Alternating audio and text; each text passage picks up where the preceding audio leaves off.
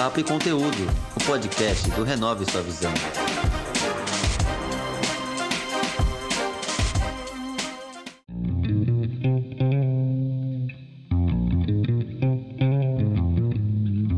Sou Marcos Menezes e esse é o podcast Papo e Conteúdo, que tem como objetivo inspirar pessoas com histórias e exemplos, mostrando que com trabalho e paciência é possível alcançar seus objetivos.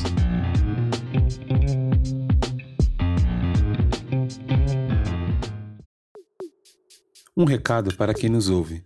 Toda sexta-feira tem um episódio novo do podcast e tem duas formas para você ouvir. A primeira é através do Instagram, arroba Papo e Conteúdo. Aproveite e nos siga por lá. A segunda, pelo canal do YouTube, Renove Sua Visão, tudo junto. Se inscreva, dê seu like e ative o sininho para ser notificado. E se você gostar desse episódio e de alguma forma te ajudou, compartilhe com seus amigos e familiares.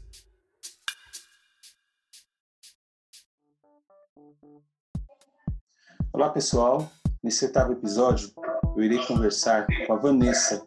Ela é uma das três proprietárias da Padoca do Bem. Olá Vanessa, tudo bem com você? Obrigado aí pela sua participação no episódio de hoje. Oi, tudo bem? E você? Um prazer estar aqui, dividir um pouco da nossa história, da nossa trajetória e poder inspirar aqui algumas pessoas. Maravilha, obrigado. Então vamos lá. É, explica pra gente o que é a Padoca do Bem, por favor. Então, a Padoca do Bem, ela é uma padaria, a gente diz que é uma padaria, mas é uma padaria diferente, não é uma padaria convencional, né? Ela é um negócio diferente, um, uma padaria artesanal sem glúten, é, sem leite, sem refinados, tudo muito natural. E a gente se preocupa muito em, em oferecer receitas que sejam realmente saudáveis para o nosso público.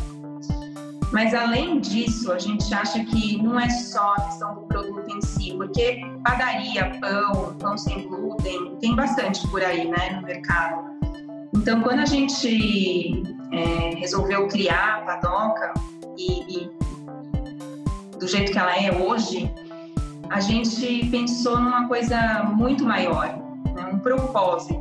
A padoca tem um propósito e por isso que ela é diferente. Ela tem alma. E, e acho que a gente acredita muito nisso. Quando você coloca a tua intenção, né, quando você coloca algo que vai além do produto, aquilo se torna diferente por si só. A pessoa se conecta com, o teu propósito, o cliente se conecta com isso na, na realidade, não com o produto. O produto ele é uma porta de entrada. Daí vem todo o resto. E a gente costuma dizer que a gente compartilha a nossa energia, que a gente compartilha nosso amor, compartilha nosso conhecimento, porque a gente também é, divulga muitas receitas, a gente ajuda os nossos clientes. Quem não pode comprar os nossos produtos, tem um monte de receita lá no nosso Instagram que as pessoas podem fazer em casa.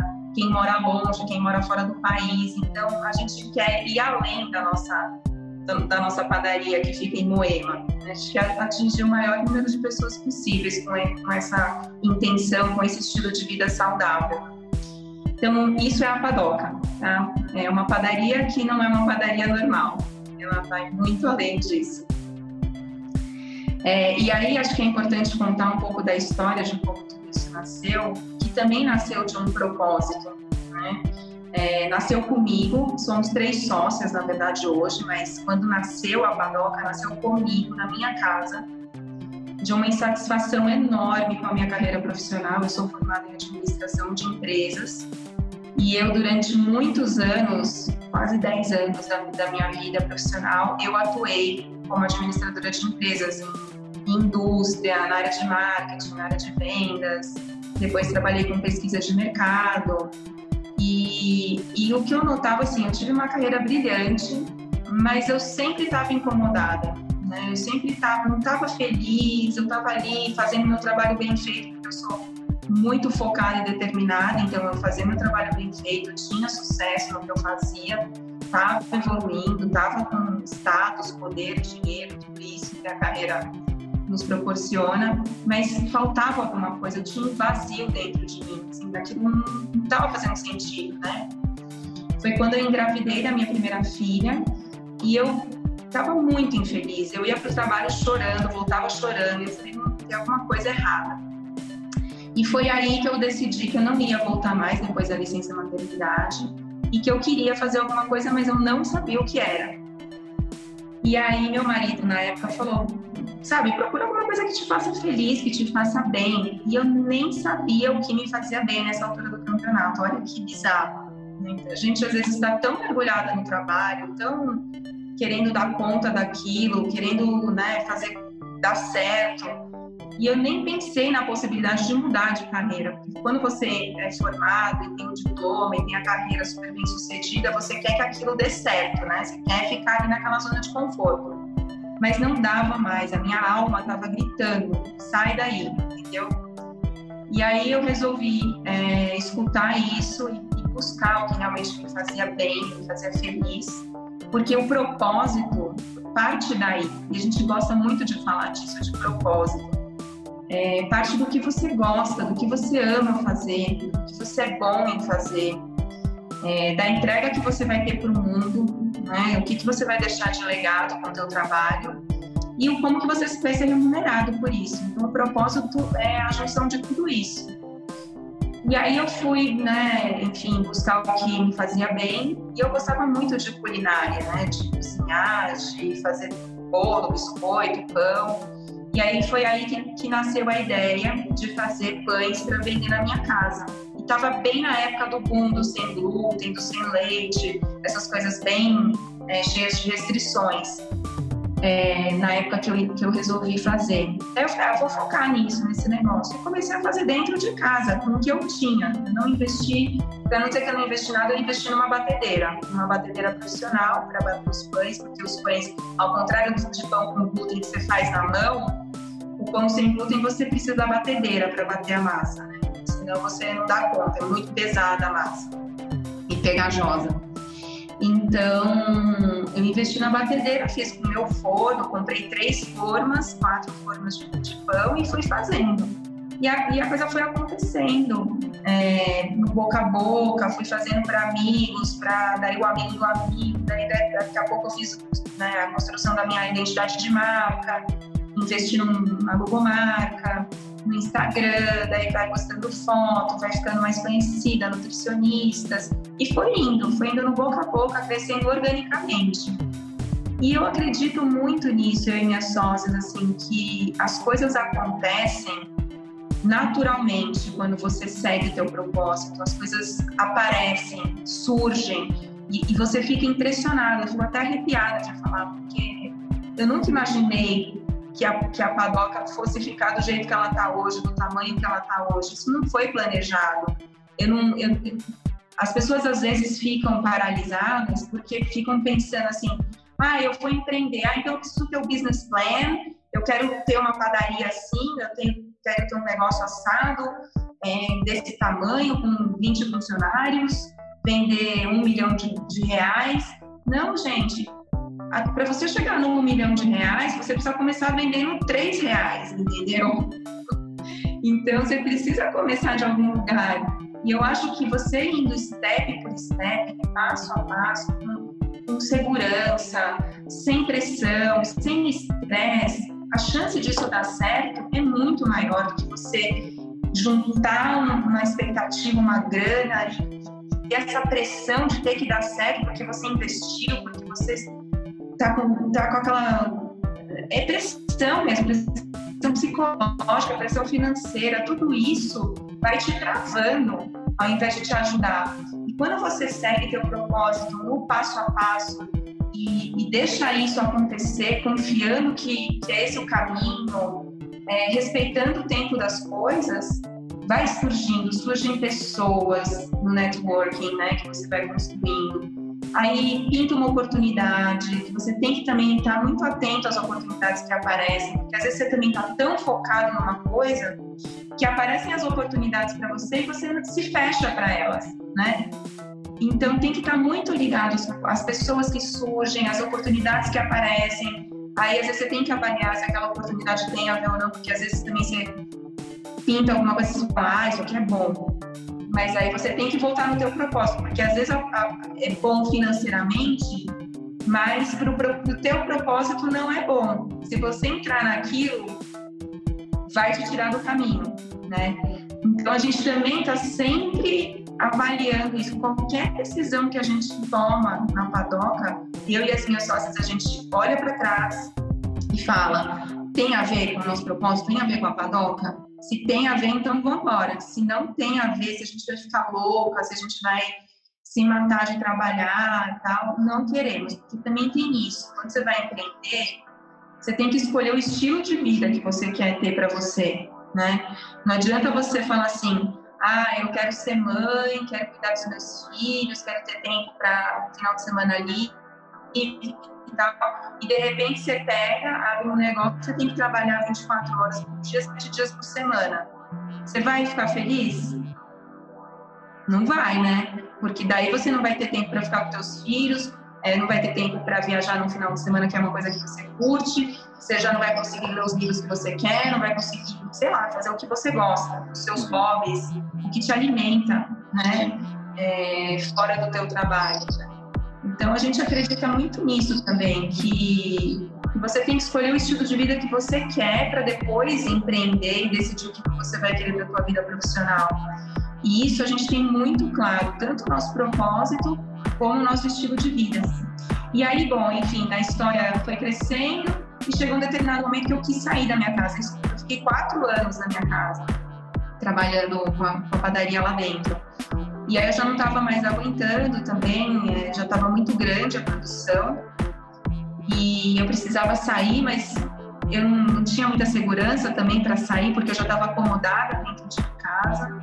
E chega uma hora que você se acomoda, isso também é ruim, né? Eu estava num, num, ritmo assim muito sossegada já, tal, com medo de sair. Mas aí eu precisei fazer esse movimento porque o meu marido foi expatriado no Canadá e eu tinha que deixar o meu negócio, não ia morrer. Aí que eu chamei as sócias para ver se elas queriam tocar fora do exterior. E, enfim, a, minhas sócias também têm uma história de, de superação profissional também muito legal. Elas estavam num outro negócio de franquia, elas eram donas de um negócio que explodiu também, ficou grande, é, venderam franquia pra caramba, chama Club Life to Go, né? Quem é da área conhece dessa área de alimentação saudável. E, ela, e elas também, assim, já estavam muito cansadas, principalmente a, a, a Thaís, né, que era a sócia cabeça do negócio, tomou uma proporção que, que invadiu o estilo de vida que ela queria ter para ela e ela também decidiu sair dessa sociedade. Então, ela estava nesse momento de sair da sociedade, de quebrar esse contrato enorme que ela tinha com os sócios. E eu estava procurando alguém para me associar. E no começo até ela ficou resistente de, de entrar comigo, porque sair de um casamento para entrar em outro também não é fácil, né?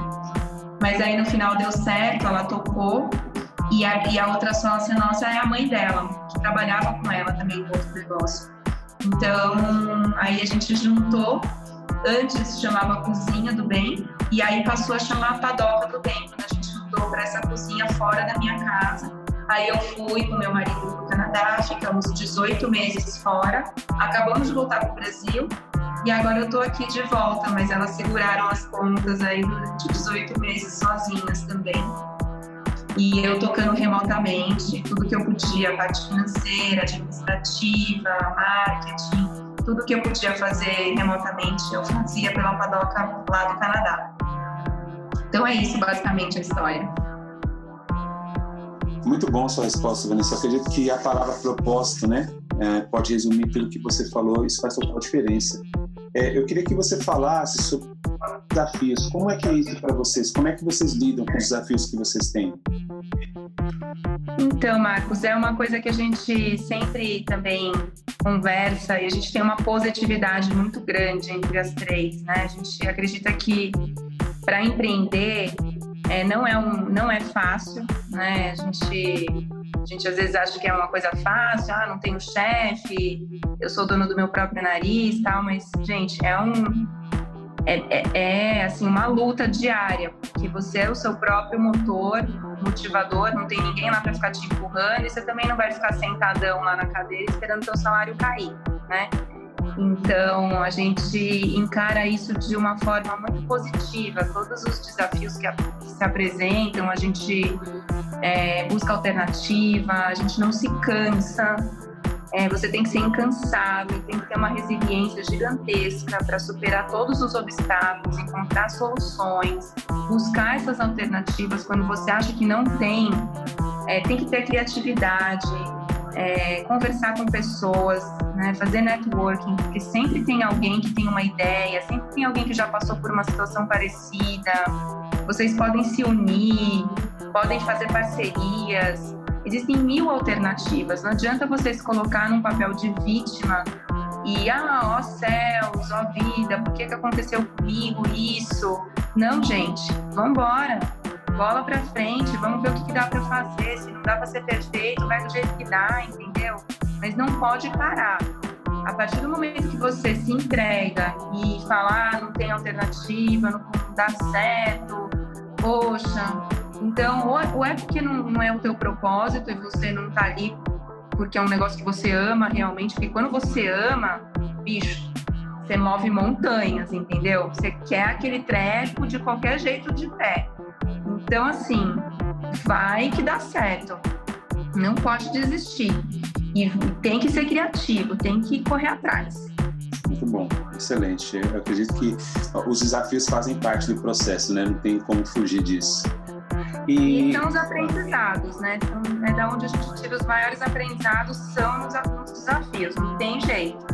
É onde você dá os grandes saltos. Agora com a pandemia a gente deu um salto gigantesco. Se não fosse a pandemia, a gente estaria lá fazendo o que a gente estava fazendo bonitinho e tal.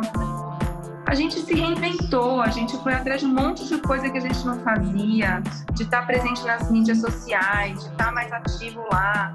Gente, está sendo maravilhoso, assim, gente a pandemia no final, porque no começo foi dificílimo, a gente estava em pânico. E depois, olha tudo que se transformou. Para a gente está sendo lindo, foi um aprendizado enorme. Então, acho que vocês têm que tirar é, grandes aprendizados e, e é nessas mudanças que a gente dá os grandes saltos. Show. No caso, como é que você, no caso você é casada, você comentou da sua sócia com a mãe dela, como é que vocês lidam com a questão de você conciliar o negócio e a família? Porque tem muita gente que tem muita dificuldade, até a questão financeira, né? Mas a pessoa está apertada aqui, tira dali, faz uma. E aí, quando vê, a empresa acaba quebrando, enfim, toda essa questão de, de lidar com a carreira e a família. Como é que vocês lidam com isso? Eu vou falar primeiro de, de organização de tempo, né? Você tem que ter uma organização de tempo. Né? Quando você é empreendedor, ainda mais se você estiver empreendendo dentro de casa, com a pandemia, então, né, que fica dentro de casa o tempo todo praticamente, é difícil. Mas você tem que ter uma agenda é, com horário mesmo. Então, das seis, vou acordar às cinco e pouco da manhã, no meu caso, né? Que eu gosto de fazer atividade física. Se eu não me, se eu não me colocar essas, essas metas, né, para fazer as coisas nos horários que eu tenho, eu não faço. Então eu sei que eu tenho que acordar cedo, porque eu gosto de fazer minha atividade física, depois eu fico com os meus filhos, aí eu dou aula para eles, aí, sabe? Você tem os seus momentos. E e qual que é o horário de trabalho que você vai ter? De tal hora a tal hora. Que horas você vai parar? Daí você tem que seguir esse cronograma, né? Você tem que se dispor a organizar isso de uma forma é, clara, colocar no papel mesmo, se você tiver dificuldade de se organizar só na cabeça, né? Para você ir indicando, fiz, feito, agora vou, ah, vou fechar o computador sete da noite porque eu vou jantar com os meus filhos, vou colocar eles para dormir, vou ler um livro, vou, sei lá, fazer outras coisas, depois eu, eu vou ter o meu tempo, vou, sei lá, fazer alguma coisa que eu gosto. Então, se não você fica, né, não consegue se organizar. E botar prioridade, não adianta você querer fazer tudo, resolver tudo, algumas bolas vão cair no chão, tá tudo bem. Então, é você selecionar aquilo que é realmente prioritário, essencial, para você conseguir se organizar. Não adianta querer abraçar o mundo. Daqui a pouco você está estressado, você está todo embolado, nada está dando certo. Então tem que se, se organizar no tempo. É gestão do tempo. né? Isso é uma coisa.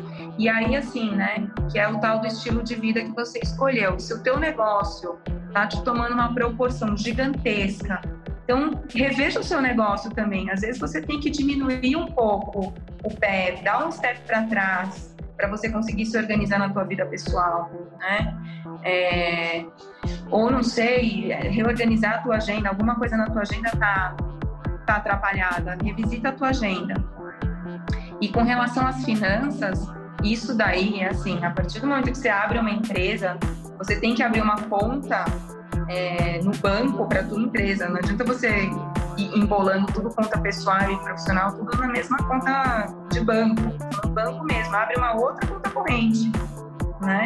E mesmo que você não tenha um CNPJ, abre no banco, num banco uma conta, no outro banco numa outra conta, e aí você consegue gerenciar aquela conta só para as finanças da, da, empresa. E aí você tem que ter um salário, se né, não é assim, ah, faturei 10 mil reais, agora vou sair torrando 10 mil reais. Não, tem conta para pagar, tem um monte de coisa. Você tem que ter um salário que você vai botar lá nos seus custos. Bom, obrigado mesmo. Vai, vai ajudar muita gente porque eu percebo que isso é uma grande dificuldade, né? Essa questão de acaba misturando as duas, a empresa e a vida pessoal, e aí vira, a pessoa se estressa, né? E aí gera uhum. conflito dentro de casa, a empresa, é, é complicado mesmo, né? É muito difícil. É, tem que saber gerir bem esse dinheiro, porque às vezes entra uma grana, você se ilude que aquela é, grana é, já está na tua conta, só que você tem é, boletos para pagar, né, de compras que você fez, e, e aí vai, a coisa vai embolando toda, porque daí você ai, não lembrava do boleto, aí você já gastou o dinheiro. Então, não, você tem que deixar um salário que você vai tirar todo mês, é aquele X e acabou, que é o que cabe na tua empresa, que você sabe que aquilo lá você consegue tirar. Ah, nossa, mas deu um lucro a mais. Ótimo, guarda esse lucro para daqui seis meses você tirar um bônus, entendeu? Legal, legal. No caso da, da, área de alimentação, que é o seu segmento, qual a expectativa que você tem em relação a a crescimento, né? Porque, como você falou, foi na época que deu aquele boom de, de sem glúten e tal, que você entrou, começou a, a desenvolver. É a sua expectativa em relação à alimentação? Você vê que há uma expectativa grande no Brasil, onde mais pessoas vão começar a aderir esse tipo de alimentação. O que, que você tem visto, estudado em relação a isso? Sim, é uma grande tendência, né? Tem vários estudos até que, que mostram um grande crescimento desse mercado de alimentação saudável no Brasil e no mundo, né? No mundo até mais do que no Brasil. A gente vem acompanhando uma tendência, mas fora do Brasil, né, já tem uma tendência enorme de veganos, vegetarianos e veganos. E o veganismo está chegando também no Brasil com bastante força. Você vê empresas enormes como o Seara, investindo em uma linha totalmente vegana.